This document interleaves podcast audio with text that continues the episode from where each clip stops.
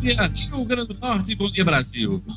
Jornal 96 está começando hoje, quinta-feira, 25 de junho de 2020. São 7 horas e 2 minutos em Natal.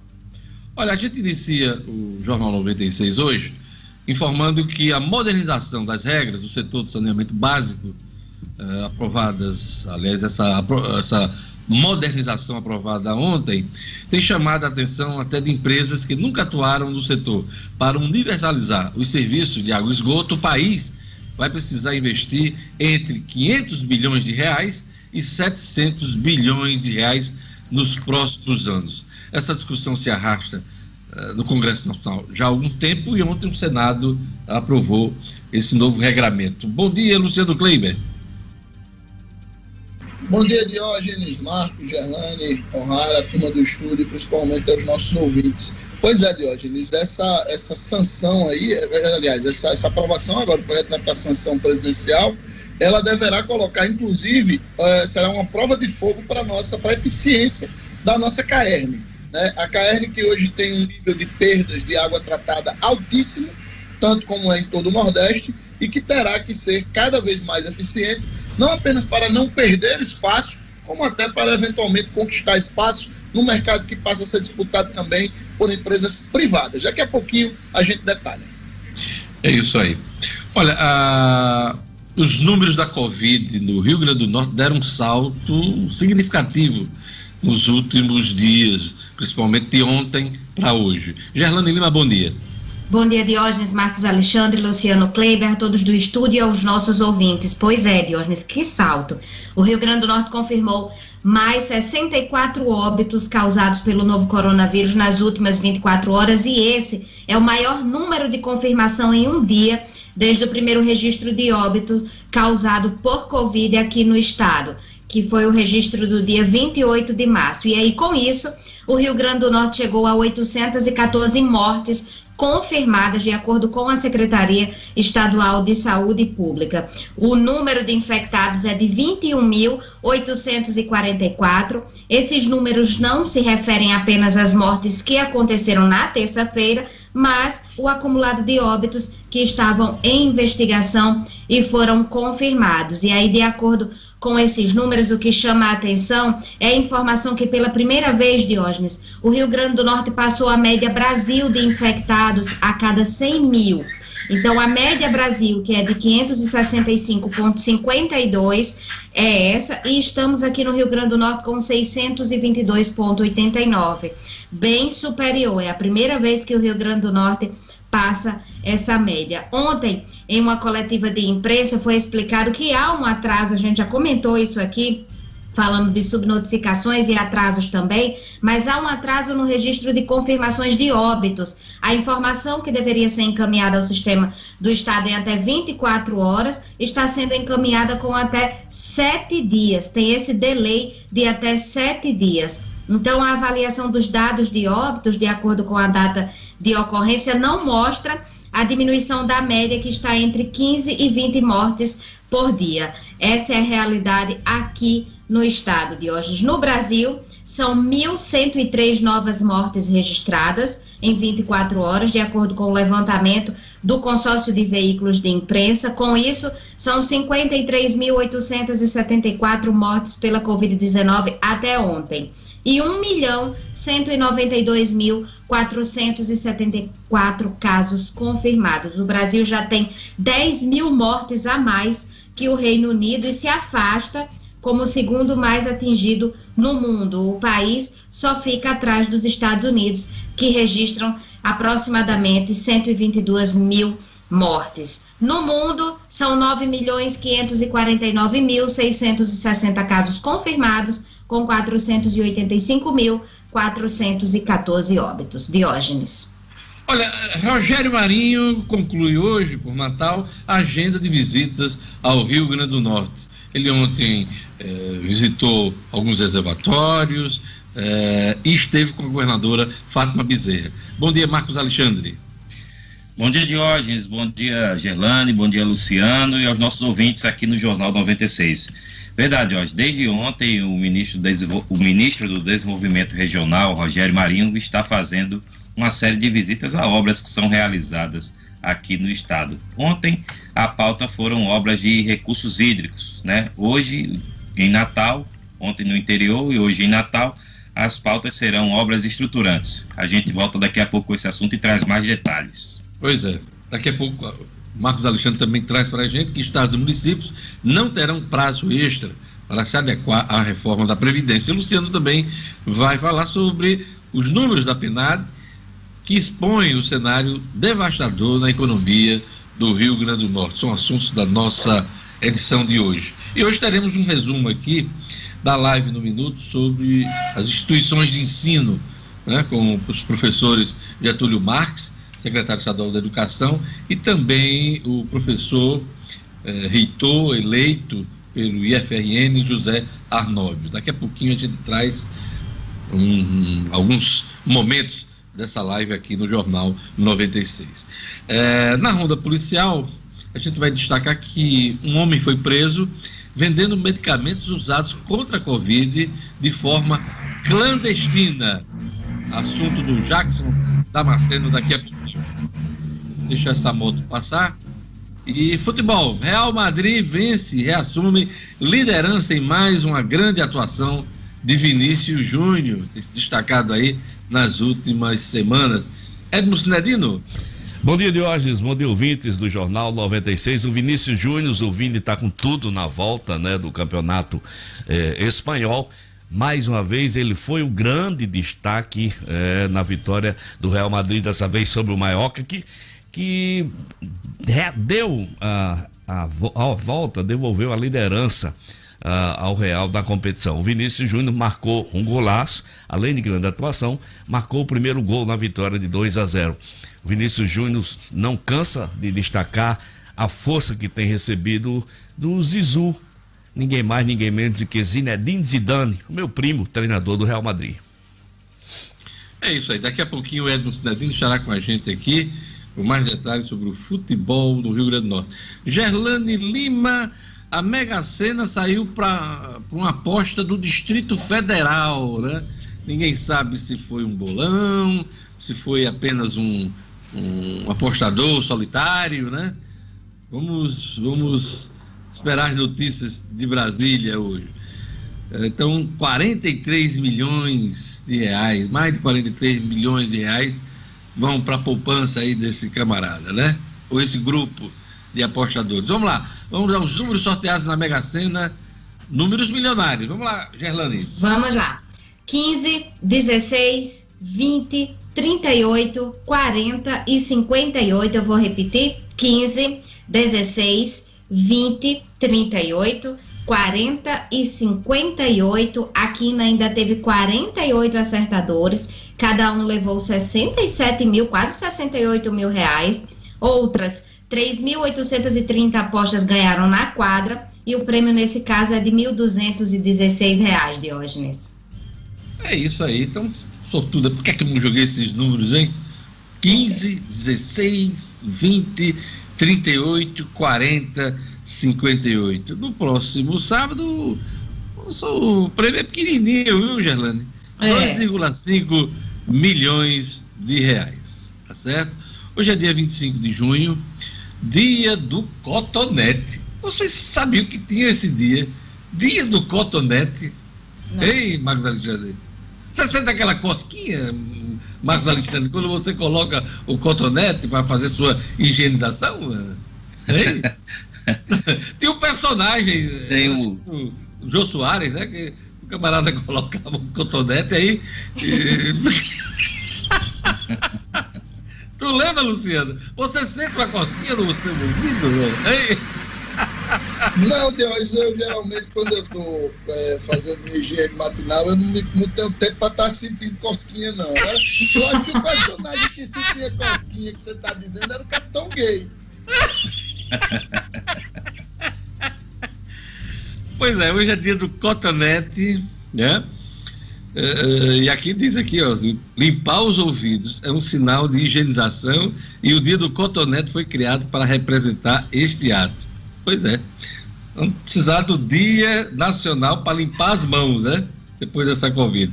Olha, Dia do Imigrante também, nesse 25 de junho.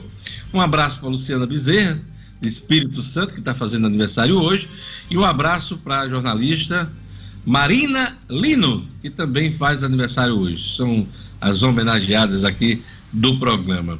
E vamos a mais destaques da edição de hoje, Dia do Cotonete, com Gerlane Lima. Senado aprova novo marco legal do saneamento básico. Estados e municípios não terão prazo extra para se adequar à reforma da Previdência. Ministro Rogério Marinho conclui hoje, por Natal, agenda de visitas a obras no Rio Grande do Norte. Parnamirim passa a Mossoró e é a segunda cidade com mais casos de Covid-19 no estado. Homem é preso vendendo medicamentos usados contra a Covid de forma clandestina. E no futebol, Real Madrid vence e reassume a liderança em mais uma grande atuação de Vinícius Júnior. Jornal 96. 7 horas e 13 minutos. Vamos para as manchetes dos jornais, né? Nesta quinta-feira, dia 25 de junho, a Tribuna do Norte traz aqui na sua manchete principal: expectativa da governadora é que reabertura seja dia primeiro, um dia após federações anunciarem a possibilidade de ação na justiça para antecipar a reabertura econômica, a governadora Fátima Bezerra participa pela primeira vez da coletiva do governo e afirma que, caso isso se confirme, espera que a justiça mantenha a reabertura para o dia 1 de junho. É o que diz aqui a Tribuna do Norte nesta manhã. É, tem destaque aqui uma foto do, ministro Rogério Marinho com a governadora. Ministro Rogério Marinho prevê que transposição do Rio São Francisco vai chegar ao Rio Grande do Norte até o dia uh, até junho de 2021. Ah, olha como já foi adiada essa, essa chegada das águas de São Francisco. Viu? A gente vem, se eu não me engano, de uns cinco anos de ah, vai ser no próximo semestre, ah, vai ser no próximo ano. O Sendo Cleber, ninguém aguenta mais esse, esses prazos da transposição. A transposição, Diógenes, era para ter sido inaugurada no final do primeiro governo Lula. Pois é. No final do primeiro governo Lula, ele já anunciava isso. Quer dizer, a gente tem aí mais de 10 anos fácil dessa agonia. Pois é. Vamos acompanhar agora essa promessa aí do Rogério Marinho, quem sabe, né? Em Natal, o ministro se reuniu com a governadora Fátima Bezerra para tratar de convênios referentes à obra. Daqui a pouquinho a gente traz detalhes sobre os anúncios feitos pelo ministro. Geralmente, apesar dele ser um político aqui da terra, ele vem pela primeira vez como ministro de Estado, né? E essas visitas sempre são momentos de anúncios de obras, não só da pasta do ministro, mas do governo federal como um todo. Ele traz algumas boas novas aqui para o Estado. E isso foi feito ontem. Então, daqui a pouquinho eu trago mais detalhes, eu e Marcos Alexandre. A tribuna traz aqui também: STF proíbe redução de salário dos servidores. Esse assunto aqui é importante. Hein? O Supremo Tribunal Federal decide que estados e municípios endividados não podem reduzir salários de servidores públicos como forma de ajuste das contas públicas. Sinal vermelho do STF frustra governadores e prefeitos que esperavam poder usar esse instrumento para reequilibrar as finanças. O placar não foi tão folgado, não, foram 7 a 4. Daqui a pouquinho a gente traz mais informações sobre, sobre esse assunto. Vamos aqui para o Globo. O Globo traz na manchete principal aprovada lei que pode atrair 700 bilhões de reais para saneamento. Projeto votado pelo Senado prevê participação da iniciativa privada. Destaque também para o Globo, um assunto aqui que esse aqui vai causar muita repercussão. TCU alerta governo sobre falta de plano contra a Covid.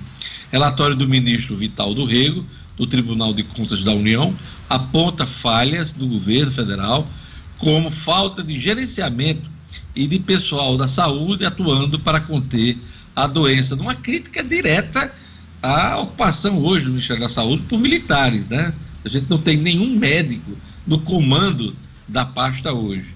E esse relatório do paraibano Vital do Rego é muito duro nesse aspecto. Então, destaque aqui da, do Globo. A Folha traz aqui na sua manchete principal o seguinte texto: São Paulo mira setembro para volta às aulas. Capital prevê abrir bares. É a manchete da reabertura econômica em São Paulo. Senado aprova novo marco de saneamento. Câmara dá aval à CNH com validade de 10 anos. Grupo no Banco Mundial tenta barrar Abraham, Abraham Weintraub. Olha, a Associação dos Funcionários do Banco Mundial enviou carta ao Conselho de Ética do órgão com críticas a Abraham Weintraub e pediu que sua nomeação para uma das diretorias fosse revista. O Conselho informou não poder influir na indicação. Ou seja, aquilo que eu falei no início da semana, dificilmente eh, Abraham Weintraub será rejeitado pelo Banco Mundial, né, por sua indicação política de representação de governo na instituição. Mas há uma reação muito forte, ele chega com a imagem extremamente desgastada para ocupar esta função. Né? Então, daqui a pouquinho a gente comenta aqui esse assunto. E o Estadão traz aqui, na manchete eh, principal, STF impede estados e municípios de cortar salários de servidores. Ok? Então, vamos para o primeiro assunto econômico aqui, vou chamar o Luciano Kleber. Luciano, uh, essa notícia, aprovação pelo Senado do saneamento, é extremamente importante. Esse assunto passou, se arrastou muito tempo na Câmara, agora passou pelo Senado e segue agora para a sanção presidencial e vai abrir possibilidade de investimentos da ordem de 700 bilhões de reais. Um gasto semelhante à Covid-19.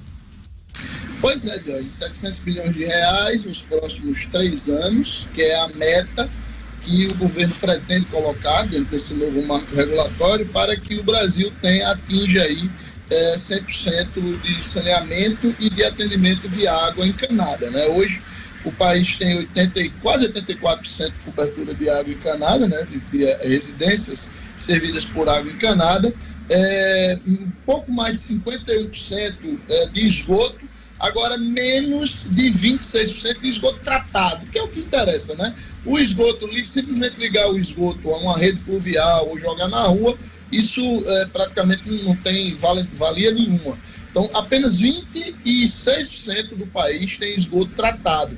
E aí é essa realidade, principalmente, que o governo mira com esse novo marco regulatório. E por que, que isso vai ser tão relevante aqui para a Caerne, Diógenes? A Caerne, infelizmente, tem uma das mais altas taxas de perda de água tratada do país, Diógenes. São mais de 60% da água tratada se perde na rede da Caerne hoje, Diógenes exatamente porque faltaram investimentos ao longo dos anos. E aí sempre houve, desde que Fátima assumiu, se discutiu né, na, na, na, necessidade grande do governo de levantar recursos, a possibilidade da privatização. Claro, até por seu histórico eh, ideológico, a governadora sempre se colocou contrária a isso. Com esse novo marco regulatório, a situação muda. A CAERN já não vai mais ser alvo de uma, uma privatização, até porque deixa de ser é, muito atraente como era, mas ela terá que ser mais competitiva para manter as concessões que tem. É sempre bom lembrar que a concessão é do município, tá certo? Então, por exemplo, a CAERN tem aqui no Rio Grande do Norte Natal, Parnamirim, mas, por exemplo, não tem Ceará Mirim, não tem Extremóis, que são serviços autônomos de água e esgoto que atendem. E agora, as empresas privadas poderão entrar mais fortemente nesse mercado. E aí é a hora da CAERN mostrar que veio, mostrar que é competente no que faz. Eu queria só complementar uma coisa nesse seu, nessas suas informações, é que essa história de privatização da CAERN já rola há uma década, né? Desde o governo de Rosalva, passou aí o governo do Robinson e estamos agora no governo de Fátima Bezerra. Robson, inclusive, em alguns momentos até chegou a fazer estudos, né? para uma parceria privada na CAERN, negou privatização, a própria Fátima também. Mas a sempre... CAERN, inclusive, foi, desculpe, foi até citada naquela questão do Joesley, né? Isso, Lembra isso. que essa privatização.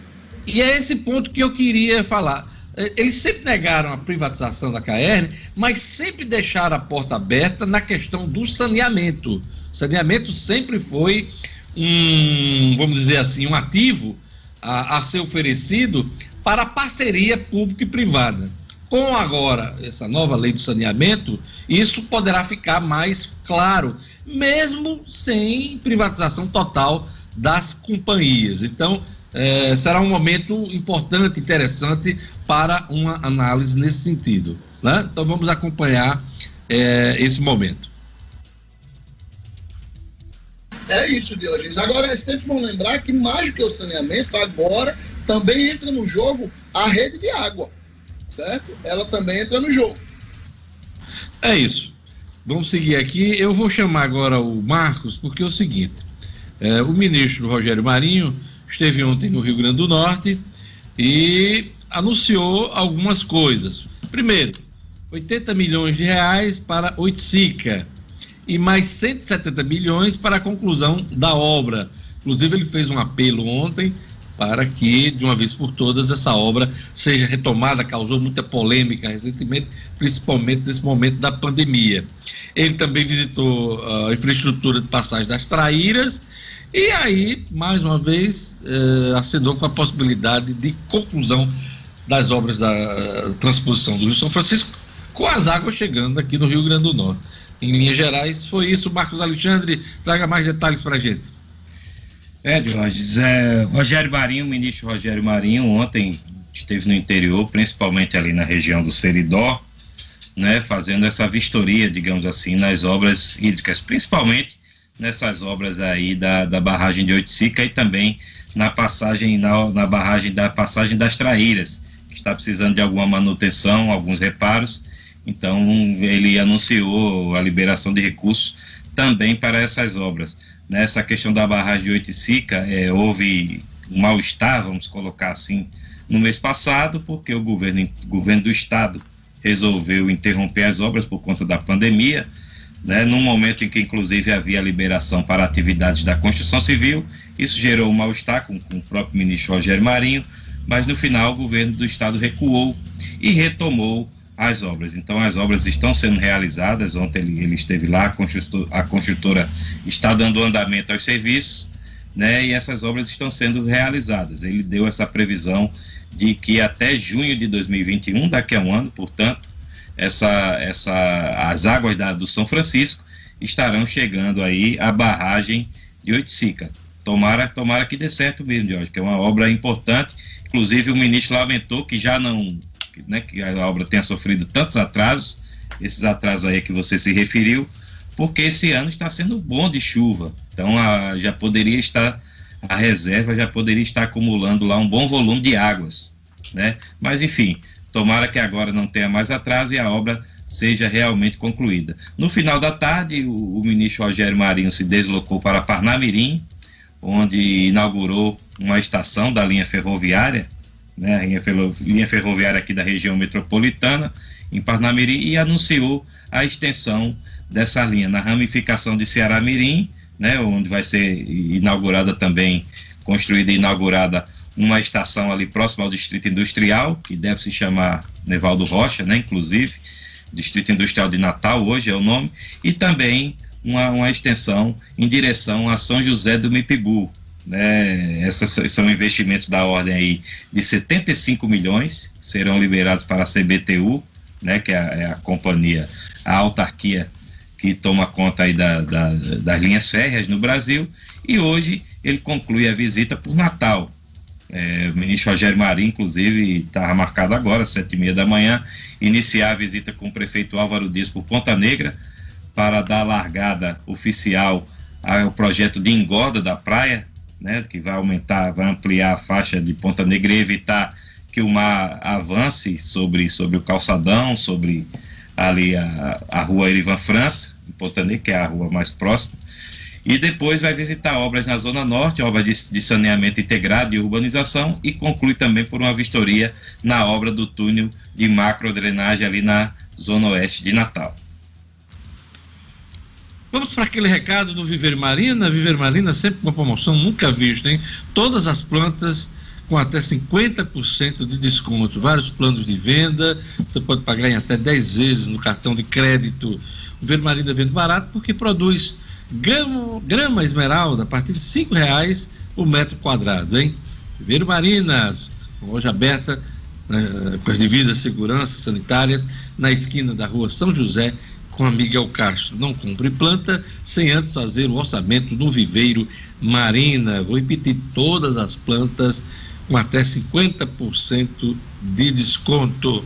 Viveiro Marina, grife do paisagismo. Vamos conferir a previsão do tempo hoje no Rio Grande do Norte. Informações da Clima Tempo. Previsão do tempo.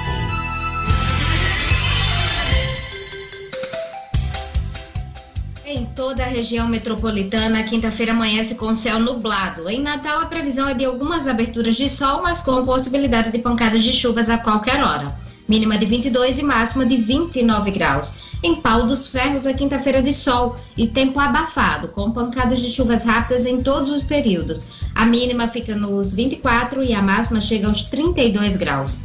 Em Umarizal, a previsão é de sol entre nuvens. A mínima é de 23 e a máxima fica nos 33 graus. Em Currais Novos, a quinta-feira é de sol entre nuvens. Chove rápido durante o dia e a noite. Mínima de 21 e máxima de 32 graus.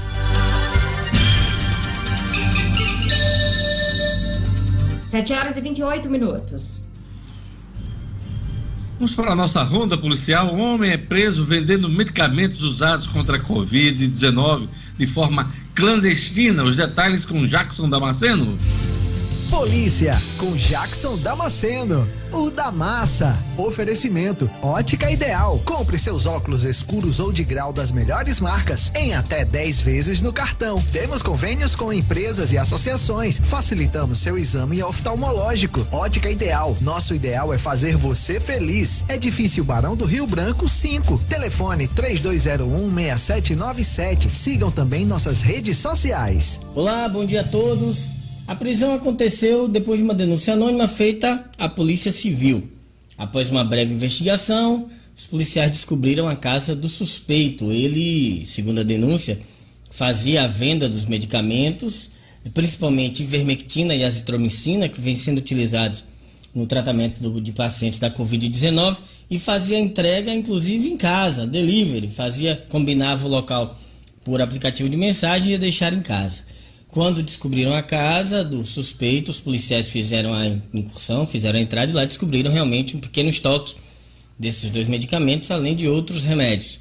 Foi preso em flagrante, levado para a delegacia, acabou sendo liberado após a assinatura de um termo circunstanciado de ocorrência, mas vai responder pelos delitos de vender medicamento de forma ilegal e exercício ilegal da medicina. Lembrando que não se pode brincar, esses medicamentos ganharam fama no tratamento à Covid, porque alguns estudos atestam algum tipo de eficácia, mas tomar assim deliberadamente sem indicação médica é perigoso.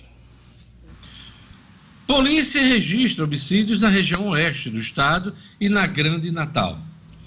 O primeiro homicídio foi registrado na cidade de Serra do Mel, no oeste do estado, na tarde desta quarta-feira. A vítima, Francisco Alcione Moraes Borges, conhecido como Kiko, tinha 37 anos, era dono de uma oficina, foi morto a tiros de pistola na Vila Brasília, né, que é como é dividida a cidade de Serra do Mel, dividida em vilas.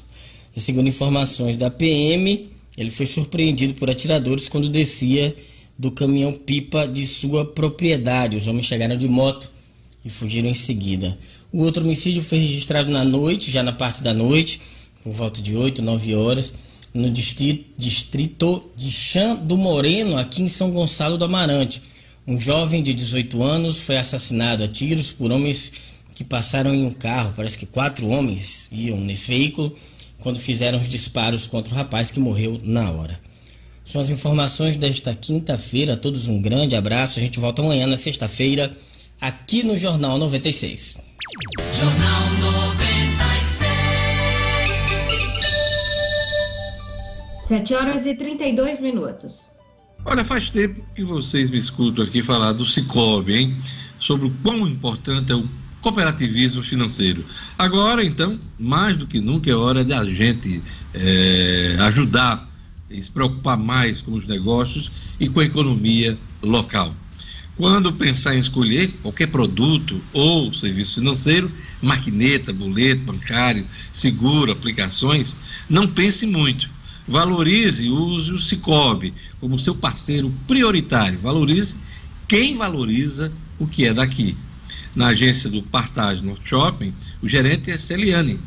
No Portugal Center é Denivaldo. Esse eu conheço, hein? No Centro de Convivência da UFRN é DEIA e agora mais nova agência, ainda a ser inaugurada, mas já funcionando na Abel Cabral, é, é, quem cuida lá é a Galiza. Então, são. Você pode contar com o Cicobi, Cicobi em Natal. Cicobi, a gente não pode dar as mãos nesse momento, mas podemos juntos fazer a diferença. Cicobi, Sistema Cooperativo Financeiro de Crédito. Vamos chamar o Luciano novamente é, Luciano vai trazer é, os dados da PNAD aí, que demonstram a devastação na economia do Rio Grande do Norte. Luciano.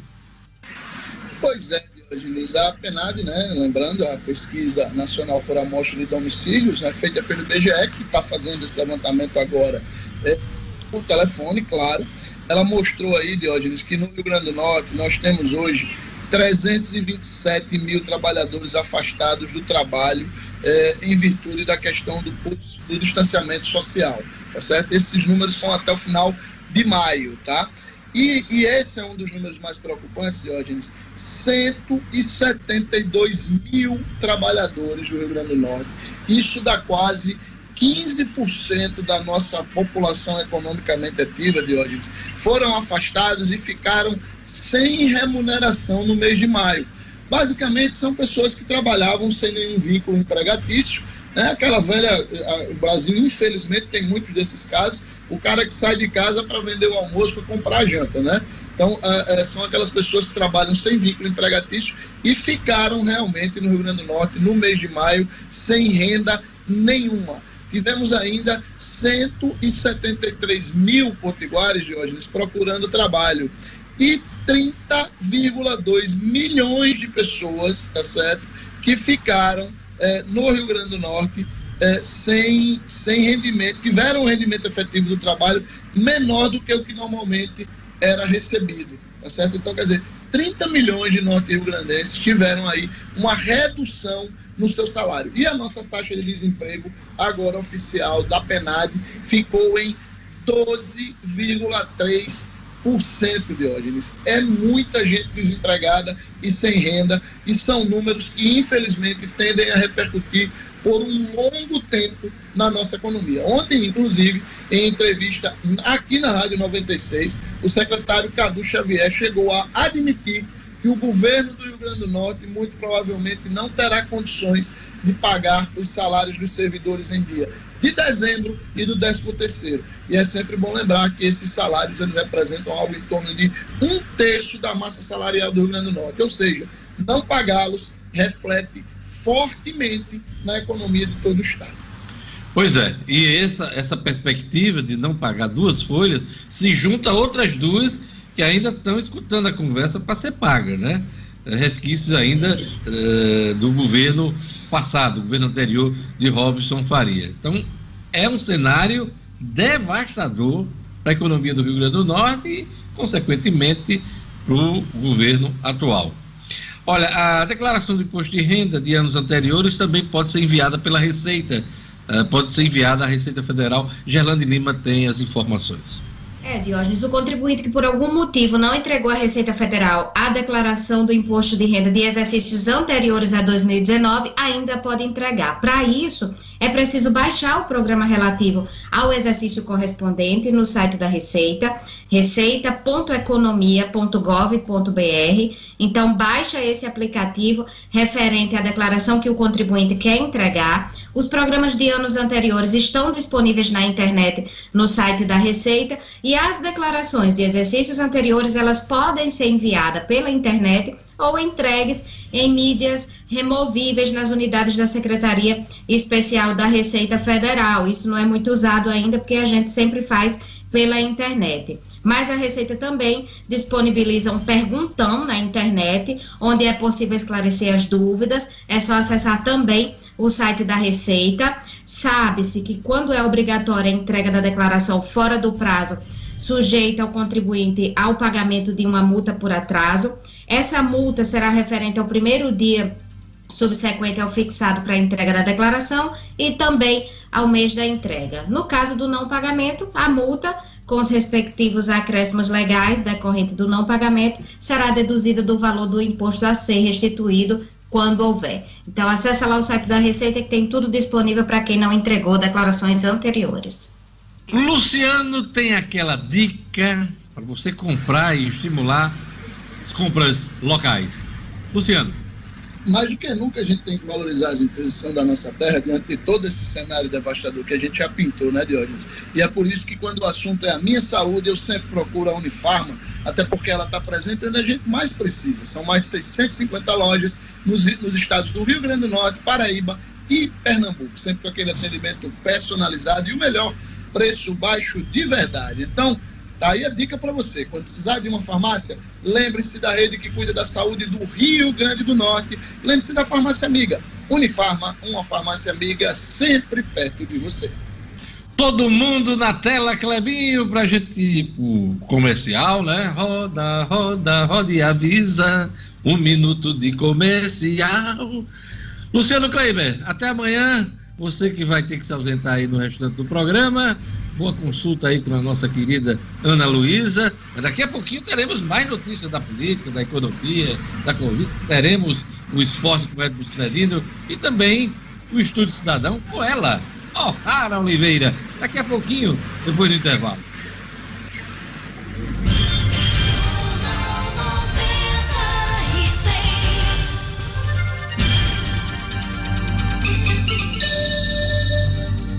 Estamos de volta, 7 horas e 40 minutos. Voltamos daqui a pouquinho, O'Hara Oliveira, no Estúdio Cidadão do Jornal 96. Mas antes a gente vai chamar o futebol. Real Madrid vence e reassume liderança em mais uma grande atuação do Vinícius Júnior. Edmo Cinedino. Esportes com Edmo Cinedino. Pois é, Diógenes, novamente Vinícius Júnior, grande destaque na imprensa espanhola, sua grande atuação ontem contra o Mallorca, na partida em que o Real Madrid venceu de 2 a 0, reassumindo a liderança do espanhol, é, que o Barcelona tinha vencido né, e, e, tinha é, ultrapassado o Real. Com a vitória de ontem, o Real volta à liderança. O jogador Vinícius Júnior é, foi o grande destaque da partida, abriu o placar com um golaço, um toque de, de muita categoria por cima do goleiro e foi destaque justamente por isso, porque a principal deficiência do garoto revelado nas bases do Flamengo era justamente a finalização. E na volta, depois dessa parada da pandemia, o Vinícius Júnior é, treinou muito finalização com o técnico Zinedine Zidane e tem mostrado muita eficiência. Os elogios para o Vinícius Júnior, é, que duas partidas seguidas vem sendo titular do Real Madrid. Volto a dizer o que eu falei semana passada, né? Que o Vinícius Júnior, bem do jeito que está, se torna mais uma grande opção é, de ataque brasileiro nas competições na nossa seleção de hoje. Vitória do Real por 2 a 0 sobre o Mallorca, grande destaque para Vinícius Júnior, brasileiro, revelado pelo Flamengo. Jailson deve renovar contrato com o ABC, mas clube pode perder o Wesley para o futebol cipriota Exatamente, de hoje é notícia do ABC Futebol Clube. É, o Meia Jailson, destaque do, na conquista do ABC no primeiro turno, deve assinar contrato nos próximos dias, talvez até ó, já hoje. É, o João Paulo está retornando, eu dei essa notícia ontem, ontem, ontem aqui, mas ah, ontem, conversando com o técnico Francisco Diá, ele lamentava a saída, a provável saída, a já quase certa saída do volante Wesley, que era uma das apostas de A no, para esse, esse segundo semestre, para esse restante de temporada. O Wesley é um segundo volante, foi contratado junto ao Vitória da Bahia, tinha se recuperado, estava bem fisicamente e começava a ficar pronto para ser um dos principais destaques do ABC. Isso na palavra do treinador. Recebeu uma proposta de um clube do Chipre, do futebol cipriota, e, eh, inclusive, foi muito correto com o ABC, vai indenizar o ABC na sua saída, coisa que ele não é obrigado por força de contrato. Um jogador já assina contrato hoje em dia com, com a cláusula que diz que qualquer clube estrangeiro que fizer uma proposta, o clube se obriga a liberar. E isso também tinha no contrato de Wesker, por isso que ele indenizar o clube é a grande novidade. São as notícias do ABC Futebol Clube eh, sobre o América, dizer que continua sem data do América voltar aos treinos e o seu adversário, vou repetir aqui, o que já falei essa semana, o Juventude, o adversário na terceira fase da Copa do Brasil, já está voltando aos treinos lá no Rio Grande do Sul. Diógenes. Globo aciona a justiça para impedir a transmissão de jogos do Flamengo. Entrou na justiça aí essa questão dessa queda de braço aí entre a principal emissora do país e o, os principais times do Brasil. Do Cinedino. Exato, Diógenes. E, o, e, o, e, o, e a Globo queria que essa liminar fosse votada em caráter de urgência. Era a intenção da Globo que a concessão da tutela requerida fosse imediata, sem ouvir o Flamengo. Inclusive, o pedido não foi aceito. Mas a briga está armada.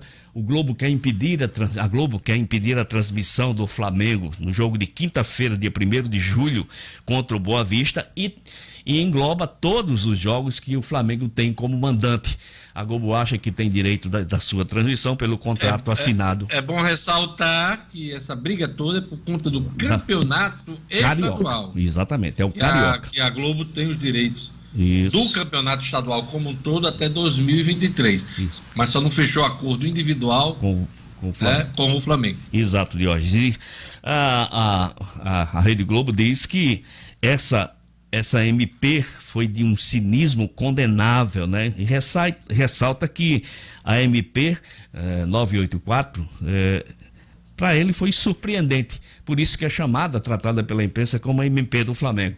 O Flamengo, pelo seu lado, lamenta né, que a Globo tome essa atitude, tome essa decisão que ele considera contra a população, contra o interesse dos torcedores e sendo uma concessão pública não siga o que diz a lei. Vamos esperar os próximos capítulos dessa novela que vai render Flamengo versus Rede Globo no Campeonato Carioca. Diógenes. Marcos Alexandre tem um comentário a fazer aí é, sobre o Flamengo, essa briga entre o Flamengo e o, o Globo, a Globo. Vamos lá.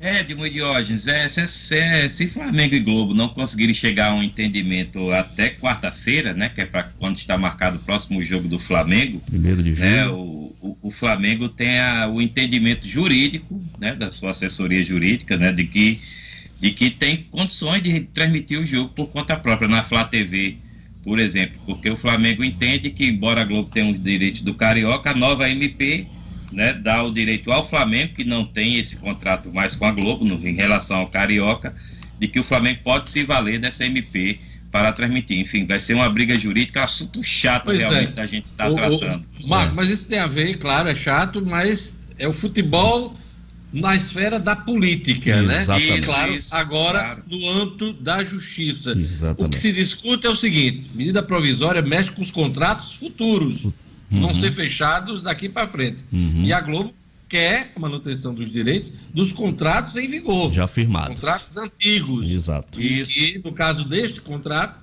segue valendo até Eu... 2023. Então, Eu... essa, essa, esse é o foco, é o escopo dessa, dessa briga aí judicial. Isso. Eu, eu me. Vai ser eu, uma briga eu, feia. Eu, eu, eu acho até que, no meu ponto de vista, nada jurídico, eu não entendo nada, mas eu acho que a Globo tem razão. Vamos ver. Né? Pois é, vamos ver agora o que é que acontece. É, mas antes dessa medida provisória ser baixada, sabe, Cidadino? Hum. Era para ter tido uma conversa com todos os segmentos. Exato. Né? Mas não só com os clubes, não. Exato. Vai chegar o clube bater hum. na porta do gestor de plantão hum. e aí, olha, eu queria uma permissão para fazer isso tem que ver o outro lado também. Diógenes. Tem que, inclusive, ser ouvido o torcedor, é, o Ministério Público. É. Sabe por quê? Porque no futebol, e a gente vem falando isso aqui já há algum tempo, tem muito dinheiro público muito. no futebol. Muito. Dinheiro privado fica para os dirigentes dos clubes, hum. né? alguns, alguns jogadores importantes, é. mas na hora de pagar imposto, na hora de, de contribuir para a Previdência, é. tudo isso é dinheiro público que fica na esfera pública. E isso prejudica a população. Isso. Porque independente de você torcer para o Flamengo, para o Atlético, por qualquer time que seja, ABC, América, na hora de pagar, todo torcedor, todo contribuinte paga, sendo torcedor não. Todos. Então é preciso ficar atento.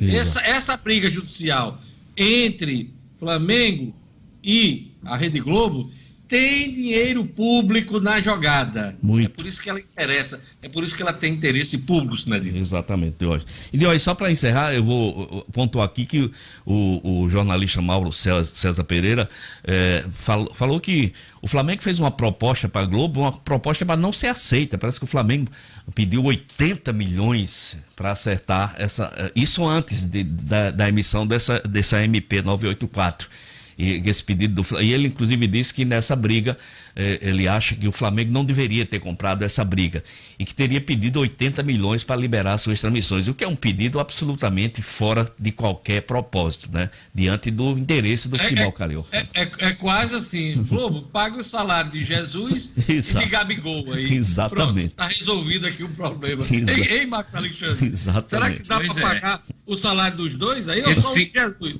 Ou só Esse... o de Jesus?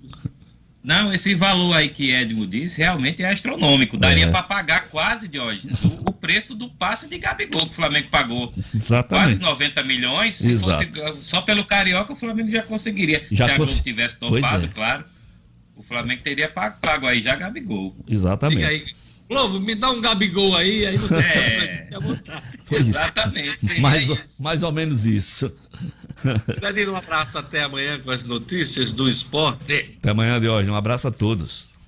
Jornal 96. 7 horas e 50 minutos. Eu recebi agora aqui as notícias do Agora RN.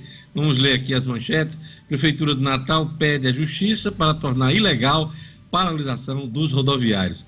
Aqui tem uma foto enorme de Fátima Bezerra, aqui na capa do Agora RN eh, na coletiva da Covid-19 e diz aqui a manchete: RN ainda está chegando ao pico da pandemia, afirma Fátima, em primeira aparição na coletiva diária. A governadora do Rio Grande do Norte participou pela primeira vez de coletiva de imprensa e afirmou que o Estado é atingido por crise mundial e falta de medicamentos, equipamentos, insumos e também recursos humanos. O número de óbitos confirmados chegou a 814 nesta quarta-feira. Aliás, eh, Gerlane Lima, eh, você traz hoje, inclusive, aqui na sua programação de, de informações, eh, notícias sobre Parnamirim, deixa eu ver aqui, Parnamirim e Parnamirim passa Mossoró, né? E é a segunda cidade com mais casos de Covid-19 no Rio Grande do Norte, né? Pois é, Diógenes. Em casos confirmados, Parnamirim passou o Mossoró e ultrapassou, está em segundo lugar no ranking de casos confirmados de Covid-19, ficando atrás somente de Natal. No último boletim que foi divulgado pela CESAP, a diferença entre Parnamirim e Mossoró era de 74 casos. No sábado, Parnamirim estava na terceira posição no número de pacientes infectados pelo novo coronavírus e cresceu em 218 casos no fim de semana. Começou a segunda-feira com o número de 2.092 pacientes confirmados. Na terça, os casos já somavam 2.103 na cidade. Mossoró apresentou um avanço menos acelerado, de acordo com o boletim da CESAP. No sábado, a cidade tinha 2.016 pessoas com a doença. Na segunda, chegou a 2.025 e foi a 2.029 infectados na terça-feira. Com relação às mortes provocadas pelo vírus, Mossoró segue na segunda posição, atrás somente de Natal, com 107 óbitos. Parnamirim tem 53 e Natal tem 287. Esses dados são os mais recentes divulgados pela CESAP, Diógenes. Olha, estados e municípios não terão prazo extra para se adequar à reforma da Previdência. Havia uma expectativa por conta da pandemia. Se uh, o que estabelece a lei ali, a adequação para julho, se ela seria estendida. Marcos Alexandre. Verdade, Orges. Hoje estamos aí no dia 25 de junho, estamos a 35 dias de encerrar o prazo que o governo federal, que é a lei, né? Não é mais o governo federal, já foi aprovado no Congresso. Então a lei estabelece que até 31 de julho os estados e municípios precisam fazer suas reformas das, da, das, da Previdência, né? Se adequar aí ao que prega, ao que reza a lei federal.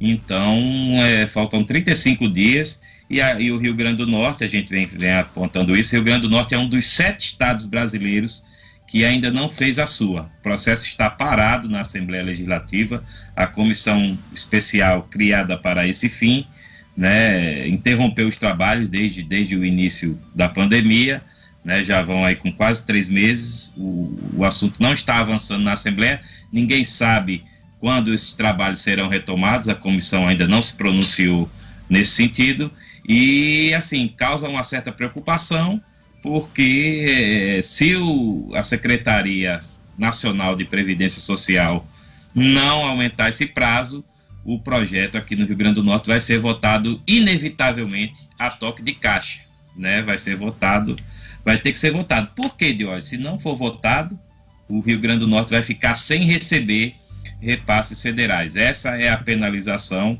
que está prevista na legislação para estados e municípios que não se adequarem à reforma da Previdência. No caso dos municípios aqui potiguares, Diógenes, é, é, são 40 municípios aqui no Rio Grande do Norte que têm regime próprio de Previdência, então também precisam se adequar. Desses 40, três já fizeram seu dever de casa nessa área. Né? São Jardim do Seridó, Rodolfo Fernandes e Encanto, município de Encanto fez essa fez, fez também sua reforma da previdência. A gente tem essas informações. No caso de Natal, o projeto está na Câmara. Natal optou pelo, digamos assim, um modelo básico, né, que é o só se adequar, se alinhar aí com o que está no governo federal, sem fazer a, a, o sistema de alíquotas progressivas, apenas se alinhar aumentando a alíquota de 11% para 14%, que é o mínimo que a lei exige. Então a Câmara já está analisando, deve aprovar. São Gonçalo tem a informação também que está mais avançada, o, o, processo está mais avançado, o processo lá. Então, de forma geral, essa é, a, é, a, é o panorama. A Secretaria Nacional da Previdência tem recebido pressão dos estados e municípios para que se posicione se vai alongar o prazo ou se vai manter até 31 de julho. Informalmente, informalmente, técnicos da secretaria que têm tido contatos, eu tive essa informação também, sinalizam que não haverá prorrogação. Essa é uma, essa é uma declaração extraoficial. Oficialmente, a Secretaria Nacional de Previdência Social não tem se posicionado sobre isso. Ou seja, se não se posiciona, continua valendo o prazo de 31 de julho. Tá, o Marcos tem uma dica das eleições mas daqui a pouquinho, antes a gente vai chamar o Estúdio Cidadão com Raro Oliveira. A Justiça determina prazo 48 horas para a Prefeitura de Natal se manifestar sobre pedido de suspensão da testagem rápida. Esse prazo está correndo. Vamos conferir com o Raro Oliveira no Estúdio Cidadão. Estúdio Cidadão com O'Hara Oliveira. Muito bom dia a todos. Eu destaco hoje que a Sexta Vara da Fazenda Pública da Comarca de Natal determinou a notificação do prefeito da capital e também do secretário municipal de saúde para que se manifestem no prazo de 48 horas acerca do pedido de tutela de urgência formulado pelo Ministério Público do Rio Grande do Norte em ação civil pública. A decisão é do juiz Francisco Nóbrega. Essa ação requer a suspensão imediata da realização de testagem rápida no formato drive-thru no ginásio Nélio Dias, que teve início ontem. Isso até que o município comprove uma série de requisitos. Nos últimos dias, o Ministério Público Estadual e o Ministério Público Federal, aqui no Rio Grande do Norte, já tinham recomendado à Prefeitura a suspensão dos testes rápidos. Segundo os órgãos, a testagem aí sem cadastro prévio não garante prioridade para os profissionais da saúde, da segurança pública e dos pacientes no grupo de risco. Com o elevado número de testes realizados, é provável o rápido esgotamento do material adquirido sem atendimento aos casos prioritários. Ao todo, a Prefeitura comprou 20 mil testes com custo superior a 3,7 milhões de reais. Na semana passada, a testagem foi realizada na Arena das Dunas. A primeira fase atendeu mais de 5 mil pessoas. A Promotoria de Saúde recebeu relatos de pessoas que foram testadas, mesmo sem adequação aos critérios, sob a justificativa de que já aguardavam há várias horas na fila e não aceitariam deixar o local. A ação pede a suspensão desse atendimento atendimento por drive-thru até comprovação do abastecimento de todos os serviços de saúde com testes rápidos suficientes para os profissionais e a demanda diária de pacientes com suspeita da Covid-19. Cobra também que seja implantado o sistema de triagem qualificada com cadastramento prévio das pessoas que se enquadrem na categoria de público-alvo.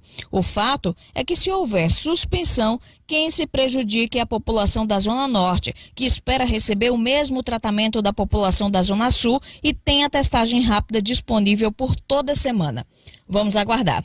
O'Hara Oliveira, para o Jornal 96.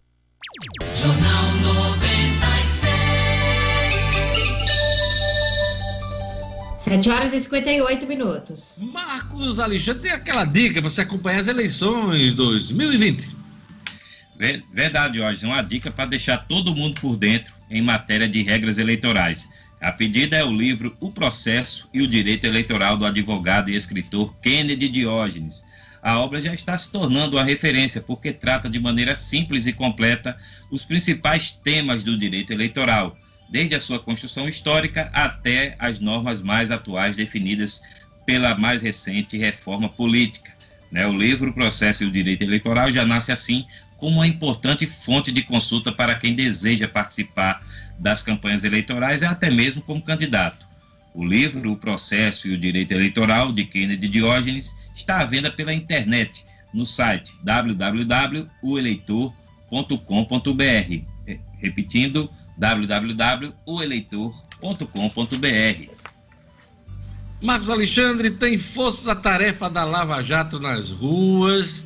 Logo de manhã aí, o alvo é o ex-ministro Silas Rondô, Uh, e a operação é contra fraudes na eletronuclear.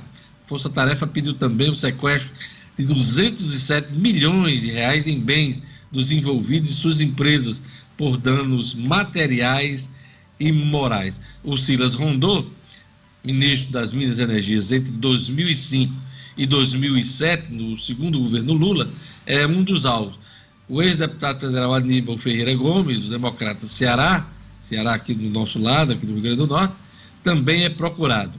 O juiz federal Marcelo Bretas, da sétima vara federal do Rio de Janeiro, expediu ao todo 17 mandados de busca e apreensão e 12 de prisão temporária nos estados do Rio, São Paulo e Distrito Federal.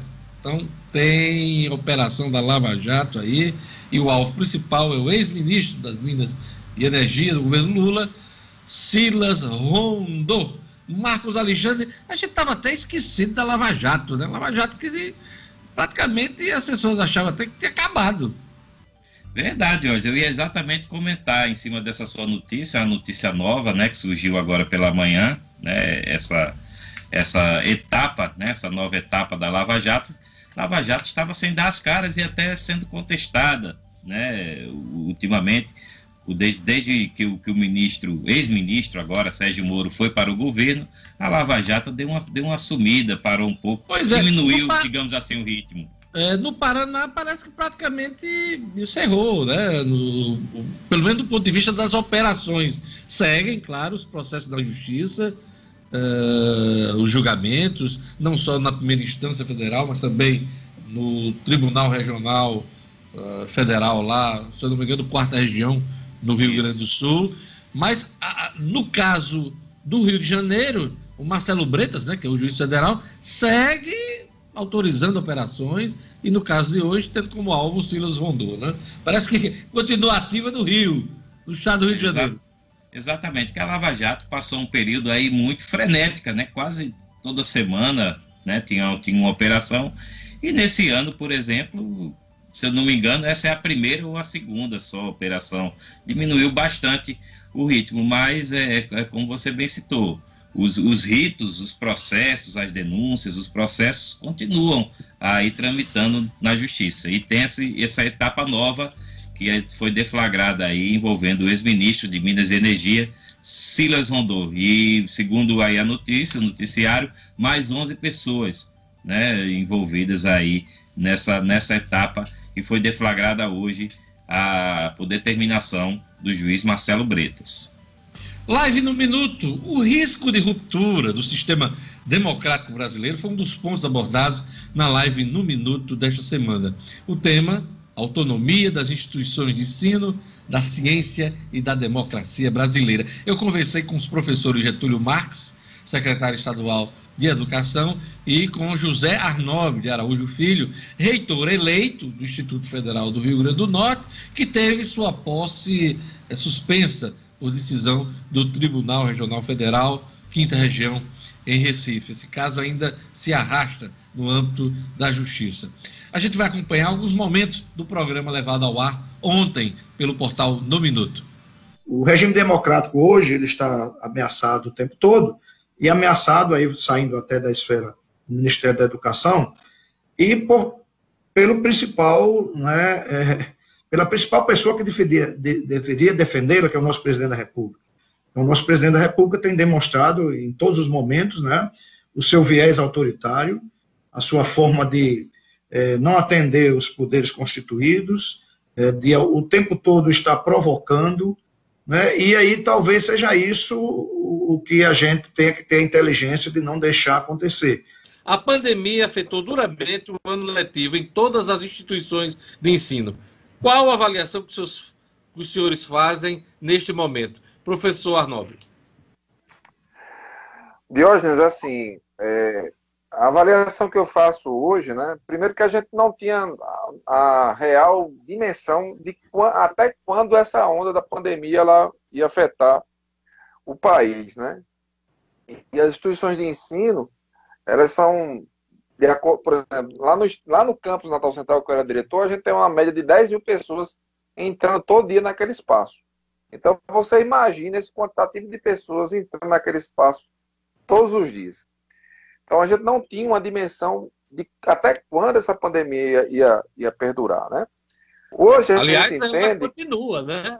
A gente continua. nem no pico ainda, não, não, pico ainda da doença aqui no país. Então, então, a leitura que eu faço hoje é a seguinte.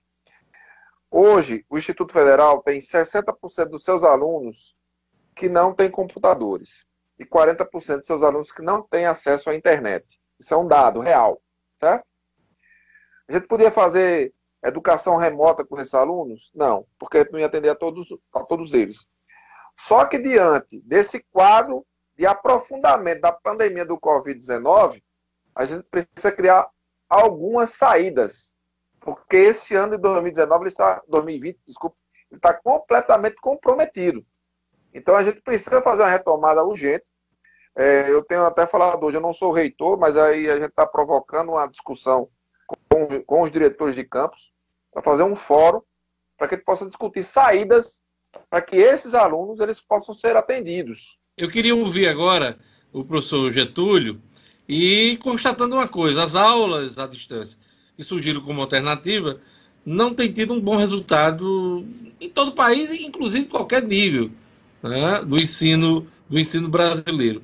Então, eu queria que o senhor avaliasse esse momento e também é, qual a impressão que os senhores têm é, é, dessa, dessa alternativa do ensino à distância. Nós já tivemos um prejuízo e esse prejuízo não vai ser é, é, considerado e retomado de uma forma tão eficiente quanto a gente quer.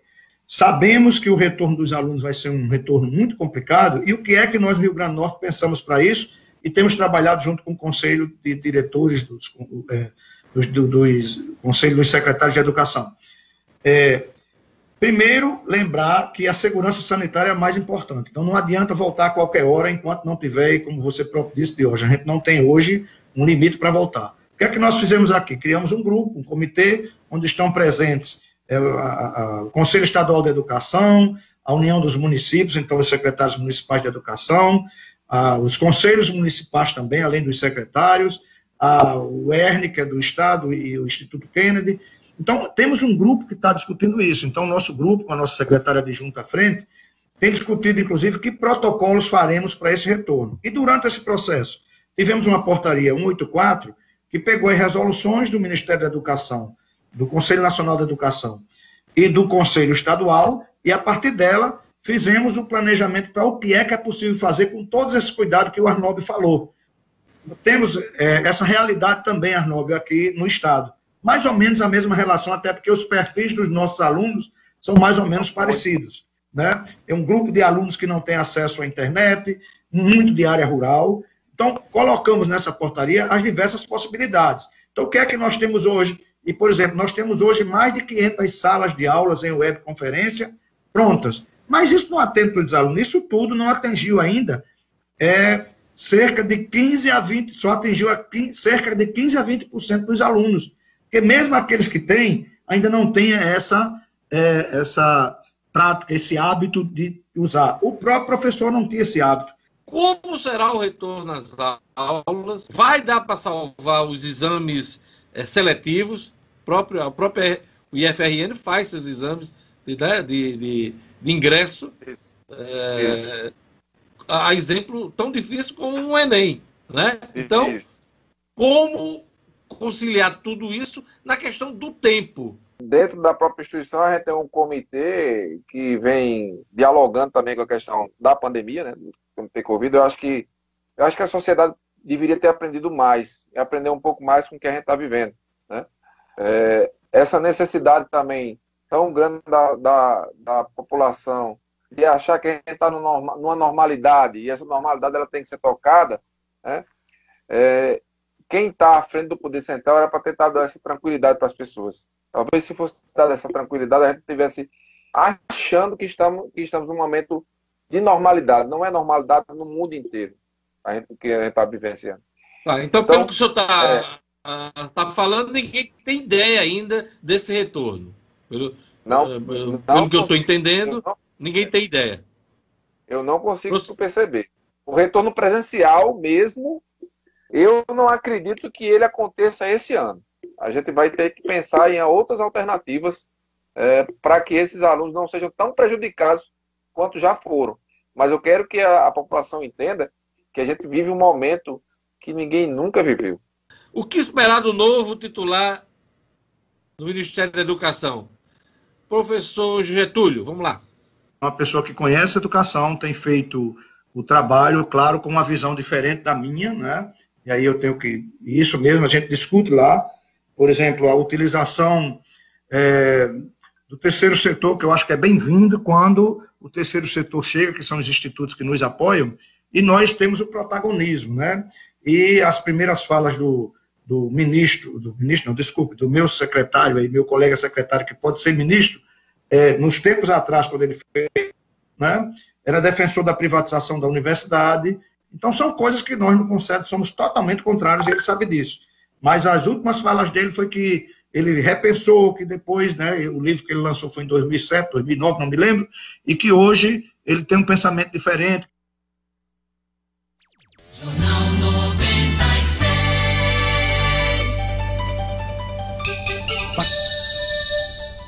8 horas e 11 minutos. Queria dizer bacana, né? Aí antes do, do, da hora, né? Aí, aí ficou só bac. Gerlando, diga comigo. Bac. Bac. Gerlando, você tem informações sobre. O mutirão de mamografia, Diógenes. Ah, que bacana, é, vamos lá mutirão de mamografia do grupo Reviver, que está acontecendo na Zona Sul, começou no dia 22 e vai até amanhã, lá em Candelária. O atendimento começa às sete e meia da manhã, vai até às três horas da tarde. Para ter acesso aos exames, as mulheres devem apresentar a carteira de identidade, o cartão SUS e o comprovante de residência, e as fichas são distribuídas diariamente no início do expediente. As pessoas não estão procurando muito mutirão de mamografia porque estão com medo de contaminação em relação ao coronavírus, mas é importante lembrar que o grupo Reviver adotou novas práticas para resguardar os pacientes e também os profissionais e minimizar os riscos de contaminação. Na fila de espera, a distância entre as pacientes é de 2 metros, o uso de máscara é obrigatório e está sendo disponibilizado álcool em gel gel, álcool em gel, álcool 70 diógenes, antes de subir na unidade móvel. Então, não precisa ter medo, não adianta adiar esse exame, porque também é importante. Não tem só que se precaver em relação à Covid-19, mas também as outras doenças que também matam se não forem diagnosticadas precocemente. Então, o mutirão de mamografia do Grupo Reviver acontecendo lá em Candelária até amanhã, Diógenes. Marcos Alexandre, sua última informação aqui na nossa edição de hoje do Jornal 96. Informação de que o desembargador Cornélio Alves, do Tribunal de Justiça do Rio Grande do Norte, notificou a Assembleia Legislativa, né, através do presidente Ezequiel Ferreira de Souza, para que se manifeste naquele pedido que foi apresentado no início da semana pelos deputados que querem a reativação, a retomada da CPI da Arena das Dunas. É, os deputados ingressaram com essa ação para que a Assembleia ah, coloque de novo a, a, a, CPI em funcionamento e a Justiça está analisando. Pediu agora o pronunciamento da Assembleia sobre a questão. Vamos esperar e tem um prazo de 10 dias para que o presidente Ezequiel Ferreira de Souza apresente o posicionamento da Casa Legislativa. Marcos Alexandre, que fim levou a ação pedindo funcionamento da CPI da Arena das Dunas? Há alguma manifestação já da Justiça eh, em torno desse assunto? É, é esse pedido, Jorge. O, é esse, o né? desembargador né? Cornélio Alves deu o prazo de 10 dias para que a Assembleia se manifeste acerca da representação Sim, ingressada aí é, Eu achei que era outro assunto, estava lendo outra não, coisa não. aqui, mas é também sobre a, a questão é sobre da CPI, essa questão, né? é. Já está é. correndo aí. A Assembleia agora tem esse prazo de 10 dias para se manifestar. Pois é, me desculpe, eu estava aqui lendo outra coisa, não, não liguei. Como você estava falando de justiça, eu lembrei da CPI, mas está certo, está informado. O assunto foi judicializado, então está é, correndo aí. Pois bem, vamos lá, todo mundo na tela para a gente fazer aquele encerramento final do Jornal 96. Gerlane Lima, seu destaque na edição de hoje. O destaque de hoje foi para a declaração do imposto de renda, de hoje, de anos anteriores, que pode ser enviada à Receita Federal, quem não, não enviou, e que Parnamirim passa Mossoró e é a segunda cidade com mais casos de Covid-19 no Rio Grande do Norte. Aproveitando que você está falando de Covid, resumidamente, os números aqui do Rio Grande do Norte, Brasil e Mundo. No Rio Grande do Norte, são 21.844 casos confirmados, com 814 mortes. No Brasil, 1.192.474 casos confirmados, com 53.874 óbitos. E no mundo, 9.552.107 casos confirmados, com 485.434 mortes. É isso aí. Meu destaque: marco do saneamento é aprovado no Senado e agora vai à sanção do presidente da República, Jair Bolsonaro. Marcos Alexandre, seu destaque na edição de hoje do Jornal 96. O destaque é que a reforma da Previdência está entrando aí no prazo final, numa etapa final, para que Estado, que no nosso estado do Rio Grande do Norte e alguns municípios né, avancem nessa questão. Senão vão ficar sem, podem ficar sem recursos federais, se não fizerem o dever de casa. E vamos cantar nesse finalzinho aquela música, né? Naquela mesa tá faltando ele, a saudade dele, a doente. É. Quem é? Quem é? Luciano é o Luciano Felipe, teve que sair claro. por um motivo nobre, né? Uma causa nobre. Mas amanhã tá de volta. Amanhã estaremos de volta aqui com o Jornal 96. Obrigado a todos, obrigado pela audiência, você que acompanhou as principais notícias da manhã aqui no Jornal 96. Obrigado, Gerlane, Marcos Alexandre, Luciano Kleiber, Raro Oliveira. Obrigado, Edmo Cinedino, Jorge Fernandes, Clebinho e a todos que estão na audiência da 96 FM. Amanhã a gente volta com o Jornal 96. Até amanhã. Até amanhã. Tchau, tchau.